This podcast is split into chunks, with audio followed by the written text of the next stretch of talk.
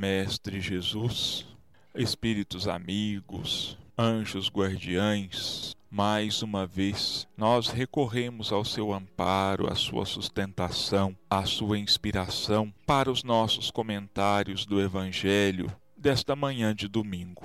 Te pedimos, Jesus, que em seu nome esses amigos espirituais compromissados com a difusão da doutrina espírita possam me auxiliar trazendo a inspiração, as palavras necessárias e adequadas aos comentários do Evangelho desta manhã de hoje. Pedimos ainda que as suas bênçãos e a sua luz se espalhem por toda a nossa cidade, adentrando a todos os lares, levando e proporcionando a cada um a paz, a harmonia, a saúde física e espiritual. Que possamos todos nós imbuídos nesse mesmo desejo de melhora e transformação, buscarmos na compreensão da sua doutrina, dos seus ensinamentos, o caminho que nos conduzirá ao teu reino de paz e de amor. E que assim seja. Bom dia aos nossos irmãos ouvintes. Mais uma vez, nós estamos adentrando seus lares quando nós vamos levar até você a nossa interpretação, a interpretação da doutrina espírita, dos ensinamentos e das palavras de Jesus. Bom, vamos lá. Hoje nós vamos examinar uma parte do capítulo 3 de o Evangelho segundo o Espiritismo. O capítulo 3 de O Evangelho segundo o Espiritismo tem o seguinte título: Há muitas moradas na casa de meu Pai. Não se turbe o vosso coração. Credes em Deus, crede também em mim. Há muitas moradas na casa de meu Pai. Se assim não fosse, eu vou-lo teria dito, pois vou preparar-vos o lugar. E depois que eu me for e vos aparelhar o lugar, virei outra vez e tomar-vos-ei para mim, para que lá onde estiver estejais vós também. João, capítulo 14, versículos 1 a 3. Diferentes estados da alma na erraticidade. A casa do Pai é o universo. As diferentes moradas são os mundos que circulam no espaço infinito oferecendo aos espíritos desencarnados estações apropriadas ao seu adiantamento. Independentemente da diversidade dos mundos, essas palavras podem também ser interpretadas pelo estado feliz ou infeliz dos espíritos na erraticidade. Conforme for ele mais ou menos puro e liberto das atrações materiais, o meio em que estiver, o aspecto das coisas, as sensações que experimentar, as percepções que possuir, tudo isso varia ao infinito. Enquanto uns, por exemplo, não podem afastar-se do meio em que viveram, outros se elevam e percorrem o espaço e os mundos. Enquanto certos espíritos culpados erram nas trevas, os felizes gozam de uma luz resplandecente e do sublime espetáculo do infinito. Enquanto, enfim, o malvado cheio de remorsos e pesares, frequentemente só, sem consolações, separado dos objetos da sua afeição, geme sob a opressão dos sofrimentos morais, o justo, junto aos que ama, goza de uma indizível felicidade. Estas são, portanto, também diferentes moradas, embora não localizadas, nem circunscritas. Bom, muitas moradas na casa de meu pai. Como Kardec esclarece para nós ali, a morada, a casa do pai, é o universo. E o universo está semeado de bilhões e bilhões de estrelas, de planetas que estão espalhados de acordo com a sabedoria e a vontade de Deus. Então nós temos, é, nós vivemos no sistema solar. São nove planetas que circulam em torno do nosso Sol. Só que a ciência já provou para todos nós que o nosso Sol é apenas uma pequena estrela insignificante diante de outras estrelas que existem aí espalhadas pelo universo. Existem sóis que são milhares de vezes maiores e mais brilhantes do que o nosso. E isso prova então a grandiosidade, o poder e a sabedoria do nosso Pai, de Deus. Mas a doutrina espírita nos ensina também que, por assim uma analogia, por uma comparação, nós podemos dizer que cada espírito encarnado ou desencarnado, ele também é um mundo, ele também é uma morada na casa do Pai, porque nós sabemos que pela sabedoria e pelo poder de Deus, todos os homens, todos os espíritos que já existiram, aqueles que estão estagiando presentemente na terra e aqueles que virão pelos milênios futuros, nenhum é igual ao outro. Nenhum ser humano se repetiu ao longo desses milhares e milhares de anos que o ser humano se encontra na Terra. E nós temos também idades espirituais diferentes. E é por isso que Kardec diz que nós somos cada um um mundo, porque nós fomos criados em épocas diferentes. Os espíritos não foram criados todos ao mesmo tempo.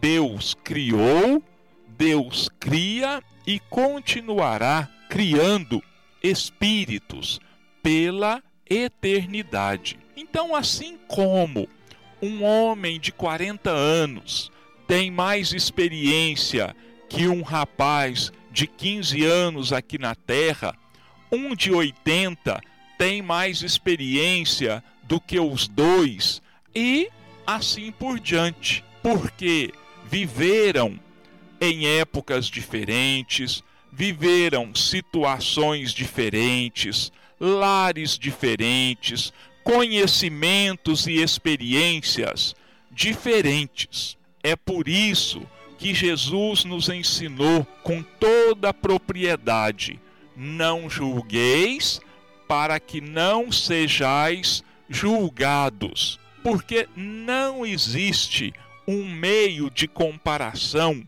entre as pessoas.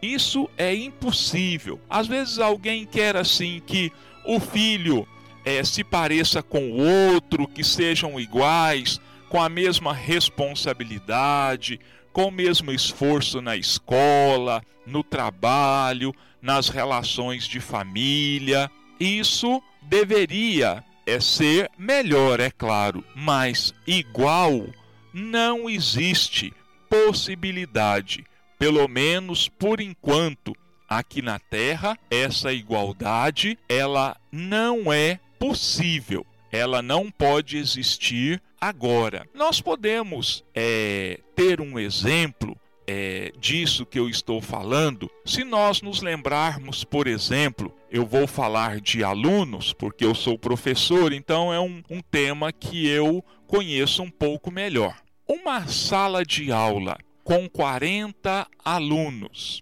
de idades diferentes, de ambientes familiares diferentes, de experiência escolar diferente, uns mais responsáveis, outros menos responsáveis. Uns têm predileção pela matemática, outros pelo português, outros pela física, pela história e assim por diante. Por quê? Porque as vivências deles se deram mais em outras vidas nessas áreas que hoje eles trazem essa aptidão. Assim como nós vemos aí artistas mirins, três anos, cinco anos, músicos, dançarinos, atores. Por quê? Porque já viveram em outras épocas, têm outras experiências, outra vivência e por isso eles têm são diferentes, nós somos diferentes uns dos outros. Então cada um é um mundo.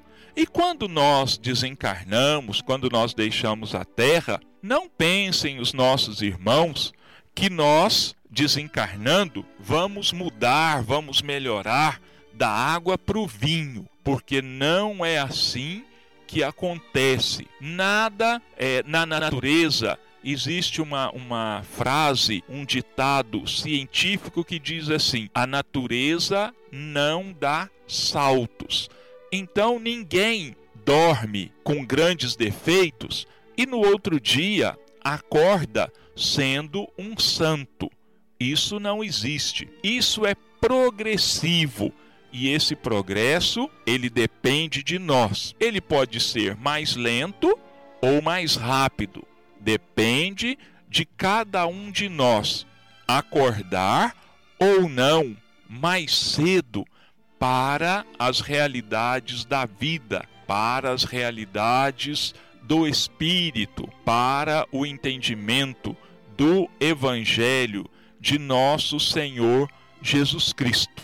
E esses espíritos que desencarnados no mundo espiritual, eles também têm, levam consigo as suas aptidões, eles levam consigo os seus desejos, os seus defeitos, o seu amor, o seu ódio por alguém ou por várias pessoas, porque, como eu disse, a morte não faz milagres. Ninguém morre e se torna santo do outro lado. E lá no mundo espiritual, essa questão de há muitas moradas, cada um é um mundo, ela lá é muito mais real do que para nós encarnados aqui na terra. Lá, as pessoas, os espíritos, eles buscam as companhias que lhes são simpáticas, os ambientes que lhes são simpáticos. É assim que músicos procuram conviver com músicos, assim como na terra poetas, escritores buscam uma convivência entre si. Cientistas, religiosos também têm os seus grupos de vivência, de relacionamento. Assim como aqueles dentre nós que têm aqui grandes vícios, por exemplo, continuamos no mundo espiritual com esses vícios e nos buscamos também uns aos outros. É assim que o alcoólatra vai procurar um ambiente em que o álcool se faça presente. O usuário de drogas, a mesma coisa. Aquele que se acostumou com a falsidade, com a mentira, ele vai se agrupar com falsos, com mentirosos e assim por diante.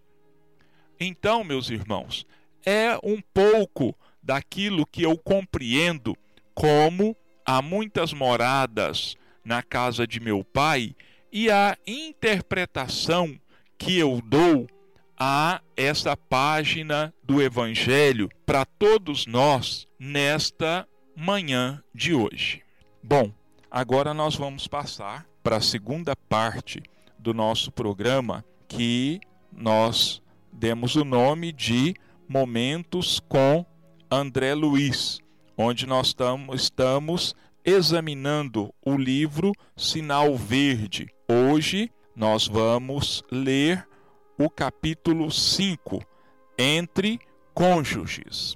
Prossiga amando e respeitando os pais depois da formação da própria casa, compreendendo, porém, que isso traz novas responsabilidades para o exercício das quais é imperioso cultivar independência, mas, a pretexto de liberdade, não relegar os pais ao abandono. Não deprecie os ideais e preocupações do outro. Selecione as relações. Respeite as amizades do companheiro ou da companheira. É preciso reconhecer a diversidade dos gostos e vocações daquele ou daquela que se toma para compartilhar-nos a vida. Antes de observar os possíveis erros ou defeitos do outro, vale mais procurar-lhe as qualidades e dotes superiores para estimulá-los ao desenvolvimento justo.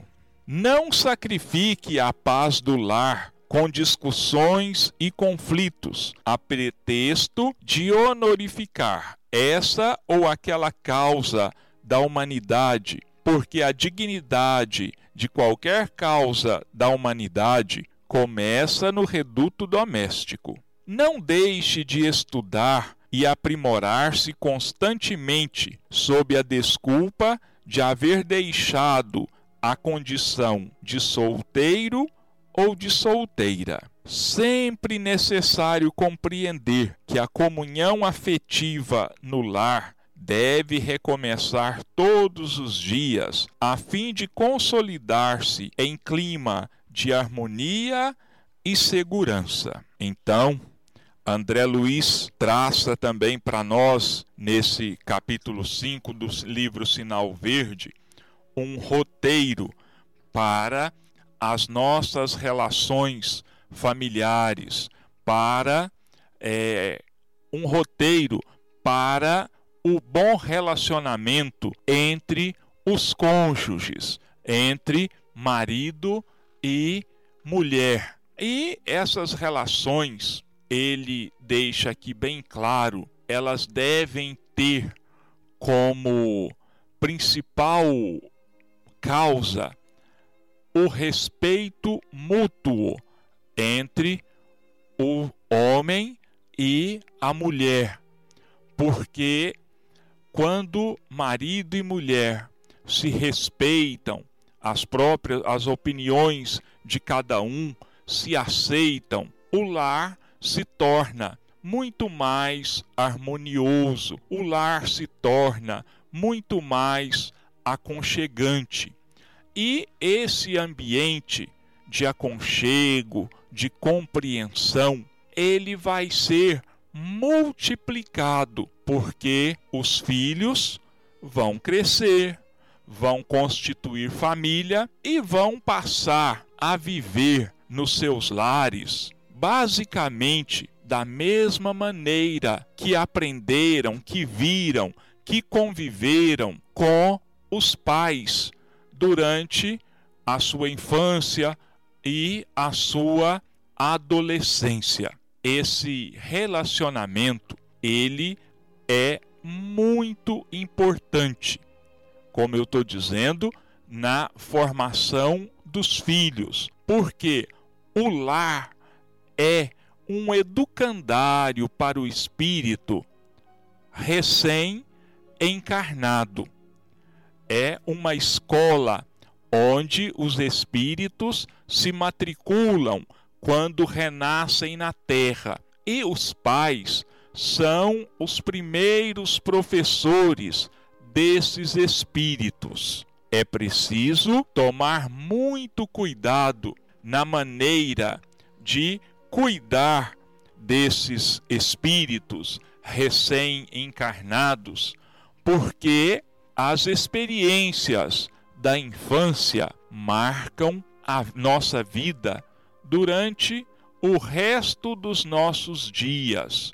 A nossa infância, o nosso lar, a convivência com os pais e com os irmãos é uma marca que nunca se apaga e um exemplo que será sempre seguido. Agora nós vamos encerrar o nosso programa agradecendo aos nossos irmãos ouvintes pela paciência de nos ouvirem. Mestre Jesus, Espíritos amigos que nos amparam a todos, nós vos agradecemos por todas as bênçãos dispensadas a cada um de nós, a cada um dos lares da nossa cidade, paz, a sua harmonia, a sua alegria e principalmente o seu amor. Permaneça, Jesus, conosco em todos os dias das nossas vidas, iluminando as nossas mentes, os nossos corações, guiando as nossas atitudes, fazendo desabrochar em nós o perdão, a paciência, a resignação, o respeito mútuo e a caridade para com todos aqueles que nos rodeiam. E é assim, Jesus, que agradecidos mais uma vez, nós entregamos as nossas vidas e todas as vidas em Suas mãos, te pedindo que faça de cada um de nós instrumentos da Sua paz e do seu amor, e que assim seja.